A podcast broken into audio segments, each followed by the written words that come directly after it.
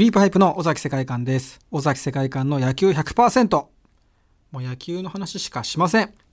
もう、こんなこと言いながら音楽の話もするんだろうと思われるだろうし、実際はそうするんでしょうけど、これは本当に、することはするんですけど、音楽の話も。その野球の話のためにする音楽の話ですからね。だからもう本当に。はい。野球が先にある。はい。釣り玉みたいなもんですよね、その音楽の話はね。何を言ってんでしょうね。えーで、あの、実際これ、あの、今回大引さんがゲストで出てくださるんですね。はいで。もう言っちゃいましたね。全てはい大引さん。はい。大引すべて終わった後にこれ。れ撮ってるんですよ。あだからね、はい。本編とテンション違うと思うんですけど、もうあとにかく緊張して、やっぱね、選手とか OB はやめましょう。緊張しちゃう、本当に。あの、神様は目の前にして喋れますケメヤマさん。逆にでもあれか、はい神様だったら喋れるか。神様ならね。はい。あでまあでも尾崎さんのものすごい熱狂的なファンの人が尾崎さんを前にした時の感じじゃないですか。い。やなんかたまにそういうことあるんですけど番組とかでこう、ファンの方となんか話したりするときに、あーってなって、うん。いや本当かな大げさだなと思ってたんですけどやっぱそうですよね。あ。気持ちがすごくわかります。今おっしゃったようにこはい。のシーズン2の4回分を、うん。えーほぼ1時間にわたっはい。て撮り終えた後に、えーシーズン2の第1回の今オープニングを喋ってるという状況なんで もう抜けがい。やもう結構ねもうほぼケメヤマさんに喋っていただいてますから今回は。いやそんなことないですよ。いやもうダメだいやなけそ自分で思ってるより聞いてましたよ。借りてきた世界観でしたね。借りてきた世界観を 負けなしの世界観をはたいて大引さんに対峙してましたけどでもあの今プロ野球がまだね開幕していませんね、うん。本当にあの、まあ、プロ野球ファンとして常に野球のことを考えてあの待ち望んではいるんですけど、えどこかで諦めている自分もいいますね。それはやっぱり好きだからこそ見えてくるものもあるというえかおう。うん。やっぱ音楽やってて今釣り玉投げますね。はい音楽やっててミュージシャンとしてライブが中止になってで最初はすごくこう落ち込んだしやるためにどうしようかって考えてたんですけど、まあ、それどころじゃなくなって普通にこう生活していかなきゃいけないっていう時にうーん一回腹はくくりましたね。うんで、うん今度そのやれないってことに対しては向き合えるんですけどこれだけやらないと本当にいざどうぞって言われた時にできるのかなっていう問題に直面するんですよ。これミュージシャンとして来月から再開していいですよこの日程でやりましょうクリーパイプチケット売って開演しましたってステージだった時に前みたいにやれるのかって保証がないですよね。これだけやってないし自粛するっていうことはやっぱり相当な覚悟で我慢するわけじゃないですか。で我慢し続けた中でいざやってくださいって言われた時にできない人っていると思うんですよきっと。でこんなこと言ってふざけんなよお前なめんなよ命かけてファンのためにやってんじゃないのかっていう思う方もいっぱいいると思うんですけどそんな簡単にはいかないと思いますね。本当に死ぬ気で自粛したんで死ぬ気で自粛した分それってやっぱ並大抵のことじゃないんでじゃあやってくださいって言った時にできないかもしれないなっていう恐怖心と最近戦ってますね。それはあの今準備をしてるプロ野球選手の方もそうだと思うんですよ。あの本当にどうしていいか分かんないんでこの何も決まってない具体的にどこに向けてっていうだ曲も頑張って作ったりしてるんですけどやっぱりそのレコーディングの予定がなかったりライブで披露する予定がなかったりするとなんかこううん形になっていかないんですね。でアマチュアの時はレコーディングの予定もなかったしライブで披露するしかなかったんですけどそれでも形に残せないっていう悔しさで形にしてたんですよそういう燃料があったんで俺の曲はなんで形にならないんだそう分かってくれないんだっていう悔しさから曲そのモチベーションで作ってたんですけど今はその生活はできてしまうしかといってライブもないしレコーディングもないしっていうね。で唯一野球の話をさせてもらってるんですけどねこうやってね、うん、だからその行き場のない気持ちというのは分かってもらえない無力感なんですよね。その理解してもらえない共感してもらえない無力感っていう。だからこう表現者っていうのは本当そうだと思うんですよ。今そのいろんな人に共感してもらってライブに来てもらったり CD を買ってもらったりでプロ野球選手は試合を見に来てもらって自分の給料になって生活していくわけですけどその共感っていうものがその命綱だと思っていてでこうなってくるとこの自粛ムードの中エンタメができないっていう状態が続くとその共感っていうものに溝ができると思うんですね。あの表現者とファンの間で。あとはスポーツ選手とファンの間で。そうなった時どうぞって言われてうまくできない人たちってきっといると思うんですけどだからそれを伝えていくことも大事だと思うんですね。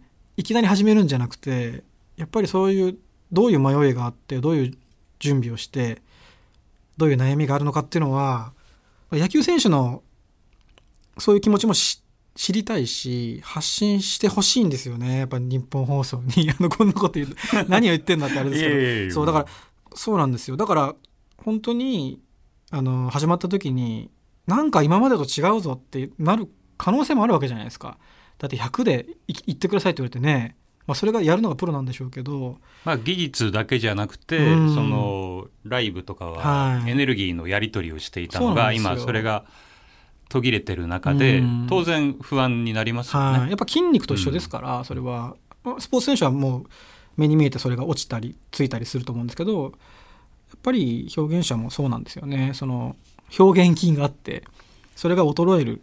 じゃあ筋トレしてればいいじゃないかっていうことじゃなくてやっぱりその、生のステージだったりレコーディングの現場じゃなきゃつかないような筋肉があると思うんでこんなことってないと思うんでまあないです、ね、そうだからそれをねそれこそ発信してうんもらえたらいいなと思うんですよね。そういうことを最近考えてますね。で日本放送のねポッドキャストでも過去の試合を放送したりそういうのもすごく面白いと思うし特にプロ野球なんてもう莫大なアーカイブがあるわけじゃないですか。もう何,、えー、何万し何何しになるんですかね,、まあ、そうですよね。そうだから、はい、うん本当にいい機会だと思うし改めてそうですよね。その1回だけじゃあもったいないですよね。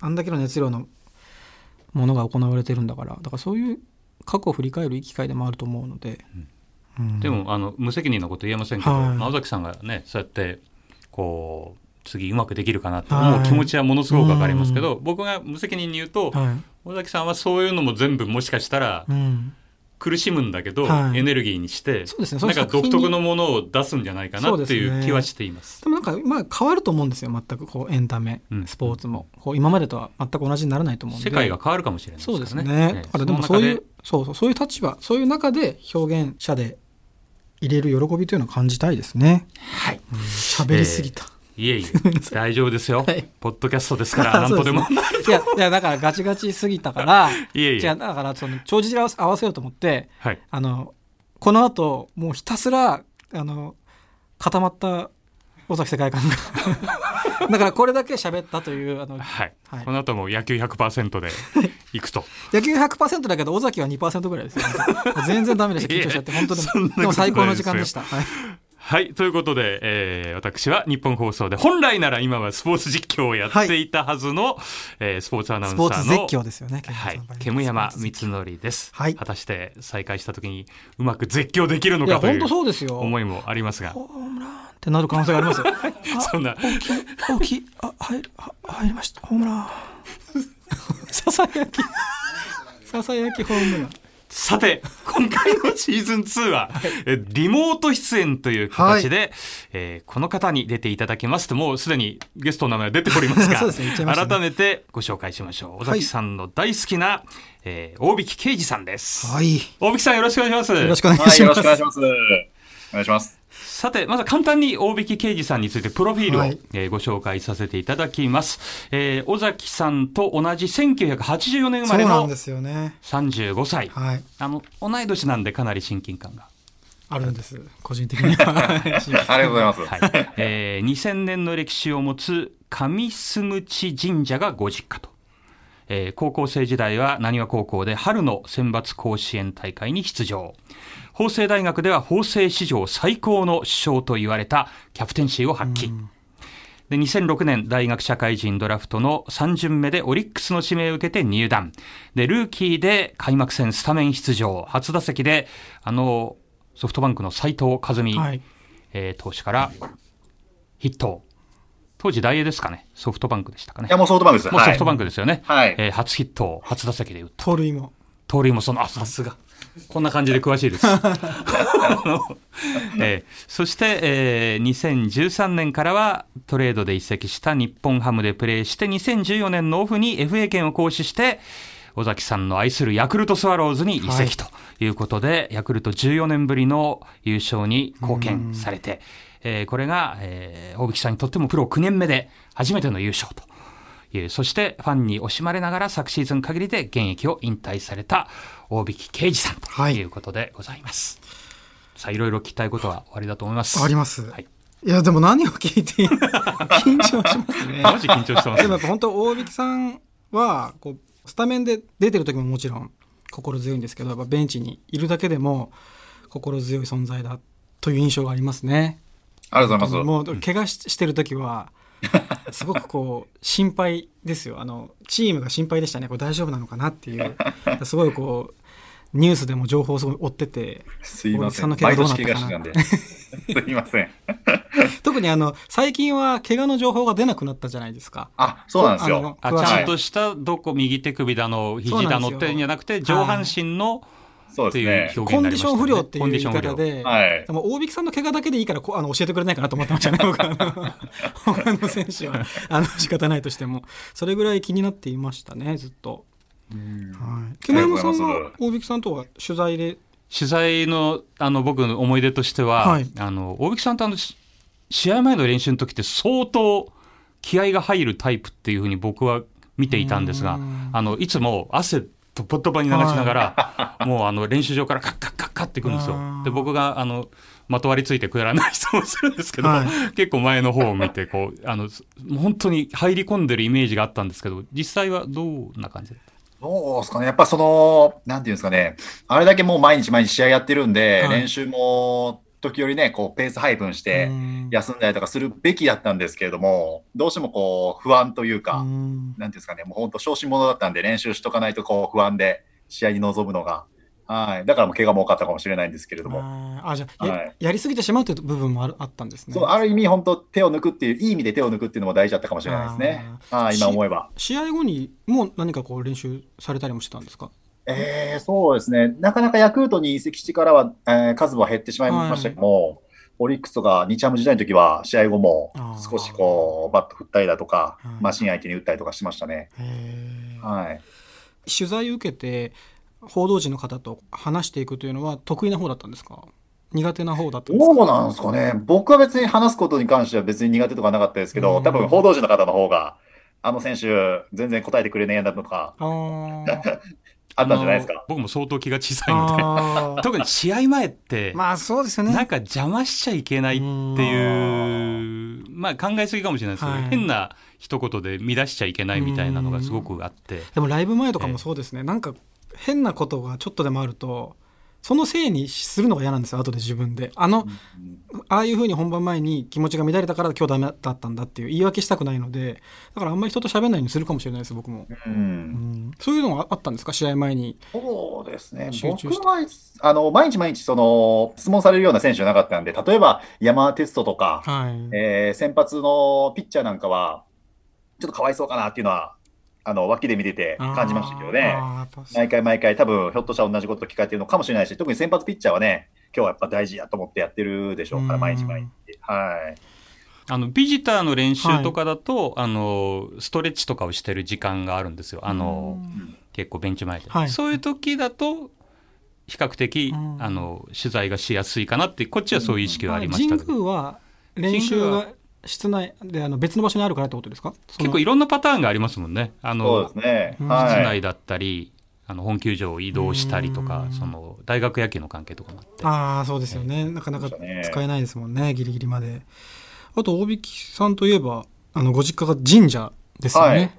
そうなんですよ。はい、子供の頃からはい。手伝ったりしてたんですよね？あ、そうです、そうです。はうんい。正月だったり、正月準備だったり、お祭りの準備だったりっていうのは、んもう、はい。それがもう、当たり前のようにでしたけど、まあ、大したことないし、本当に しないですけど。でも現役になってからはそそんなんないですか？そういう。いや、えーっとですね、まだ、特にオリックス時代、大阪に住んでましたし、はい。もう本当年末、正月の準備、後片付けとかはもんう、はい、やってましたよ。はい。それでこうそこからあの神社でこうご実家が神社で育っていて、野球をするきっかけは何だったんですか？ええそうですね。まあ、あのーよく家族であの夕食食べてる時に、やっぱりもう、ジャイアンツ戦が、あはい、毎晩のようにやっぱテレビ放送されてたんで、うんはいまあそれを見てやっぱり野球が好きになり、で、あのー幼稚園とか物心ついた頃にはもうこういうおもちゃのボールをあ。ね、ねそこら中の壁に当てて、灯籠だったりいろいろあるんで、はい。あはい、壁当てとかして遊んでましたね、境内で。バチ当たるんですよ大丈夫ですか？だからこそちゃんと投げれるのか。変なところに当てないようにして。怒られたりしませんでした？いや、そんなこと全くなかったですよ。えーはい。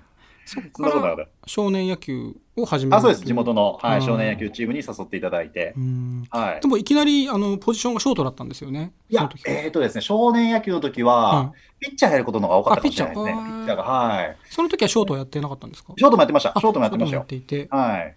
初めはどっちが好きだったんですか？ピッチャーとショートは。ああ、どうかな。ピッチャーですかね。あはい。ただ僕、すぐ、その、肩壊しまして、投げるたびに痛めてへ、で、中学校に上がるタイミングではいもう、ピッチャーをもう、断念というかやめてで、やっぱ将来、プロ野球選手になりたいっていう夢もありましたし、ピッチャーだったら毎試合出れないんで、はい。野手だったら毎日出れるっていうことで思い切って、そこからショート一本で、はいやってきましたけど。そこからやっぱりずっとショートをやって、こだわりはあったんですか？ショートというポジションに。そうですね。やっぱり一番、あの、内野の中で飛んでくるポジションだと思いますし、そうですはい、花形のポジションだと思うのでう、ん。はい、やっぱりやりがいを感じてやってましたけどね。うん。で、高校に行って、はい。そこでもショートとして活躍されて、練習は厳しかったですか？高校時代ですか、はい。い、や、どちらかというと、そこまで厳しくはない部類じゃないかったかなと。へはい。ーもう当時から、結構珍しいかもしれないですけど、自主性を重んじてくれるというあか、そういう高校だったんはい、ですか？そういう高校だったものですから、はい、自分たちで創意工夫しながら練習を見つけては合間を縫って練習したような気がしますね。それは大引さんに合っていたんですかね？そそういう自主性を重んじてくれるスタイル。いや、もともとそういう教育方針といいますか、指導方針だったと思いますけどね。ん。はい。そこから大学にはい、行かれますね法政大学。そうです。その頃からもうプロは意識していたんですか？えーっと、一番意識したくらいじゃないですかあね。ーより身近になって、はい、もうこの次はもう社会人に行くか、もうプロに行くか、野球を続けるかっていう二択しかなかったと思うので、はい。高校時代はまだ大学行ったり、プロ行ったり、うん。もう野球やめて社会人になるとか、いろいろ選択肢はあったかもしれないですけど、はい。ちょうどその大学時代が、ちょうどバットも木に変わって、あはい、で、なかなかやっぱり対応するのに苦労して、あうんいや、もうプロも諦めてはいけないのかなっていう時期もありましたね。その対応するのにどれぐらいかかかったんですか、えー僕は1年くらいかかったかもしれあないです結ね。構大変なんですね。1年生から、あの、はい幸い使っていただいたんですけれども、はい。大学1年生から、なかなかやっぱスピードだったり、球のキレ、体格とかで、やっぱり劣ってたんで、なかなか順応するのに時間かかってですね、じゃあそこでで大学2年生の時に、はい。あの、もうこの2年生でも活躍できなかったら、もうプロ目指すのやめようと思ってたんですけど、幸いちょうどそのタイミングで、首位打者取ったりとか、大学の時に。はい。それでちょっとまたこう、ぐっと夢に近づけたかなと思いますけどね。で具体的に重さだけじゃなくて何か違うものあるんですか？その金属バットと木製のバットというのは、あーやっぱり、あのーうまくこう、金なんていうんですかね、バットをしならせてというか、ああのミートさせないとはい打球も飛んでいってくれないですし、うんやっぱそれは苦労したかもしれないですね。ー逆に金属バットの場合はちょっとミスしてもあ、そういうことですね。ヒットになったりする、はいあーこともあそういうこと、そういうことです。はい。そこからプロに行ってはいド。ラフトで指名を受けた時はどんな気分だったんですか？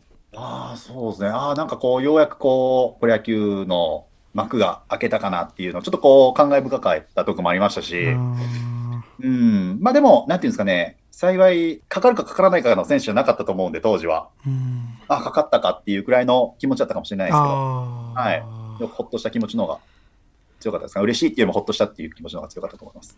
はい、ありがとうございます。えーそはいこからプロに入って、はい。まず率直にどんどんな感想だったんですか？やっぱり、キャンプ初日、とんでもないとこ来てしまったなっていうのがありましたね。な何周りは、はい。がもう全てが違いますか？あのーテレビで見た人たちやーっていう。まずそれ今はそうまで。の人間が、本当もう素人みたいな、あれなんです、コメントなんですけどう、んで、バッティングの飛距離だとか、はい打球のスピードだとか見てて、うんはい。うわ、とんでもないことが起きてしまったなっていうのはちょっと正直思いましたね。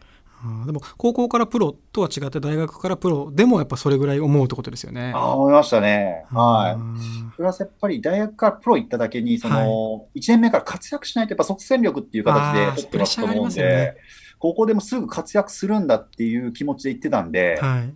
あれ、高卒だったらまた違った目線で、うわ、すげえな、くらいの感じのぼんやりした印象だったかもしれないですけど、ああ、そうですよね。期待されて入ってますもんね、高卒よりはうん確。実に。その時に、キャンプ初日に一番衝撃だった選手は誰なんですか？衝撃ですか？やっぱタフィーローズですかね。ああ、そうか。はい。ヒーローズがいたんですね。はい。あと、去年まで在籍した北川さんですかね。北川コーチ。へえ、はいあの満塁ホームランを打ったああ、そうです、そうです。よね。はい。満塁ホームランで優勝を決めたはい、という。はい。あもう、にこやかに迎え入れてくれて、もうなんかテレビでインタビュー受けてる、あのー感じの、はいまんまの、はい。ああ、えーじゃあヤクルトでもよくコミュニケーション取られてああ、取らせてもらいました。はい。めちゃくちゃ取らせてもらいましたよ。えーそれ現役時代に現役の選手がコーチとご飯に行ったりすることあるんですか？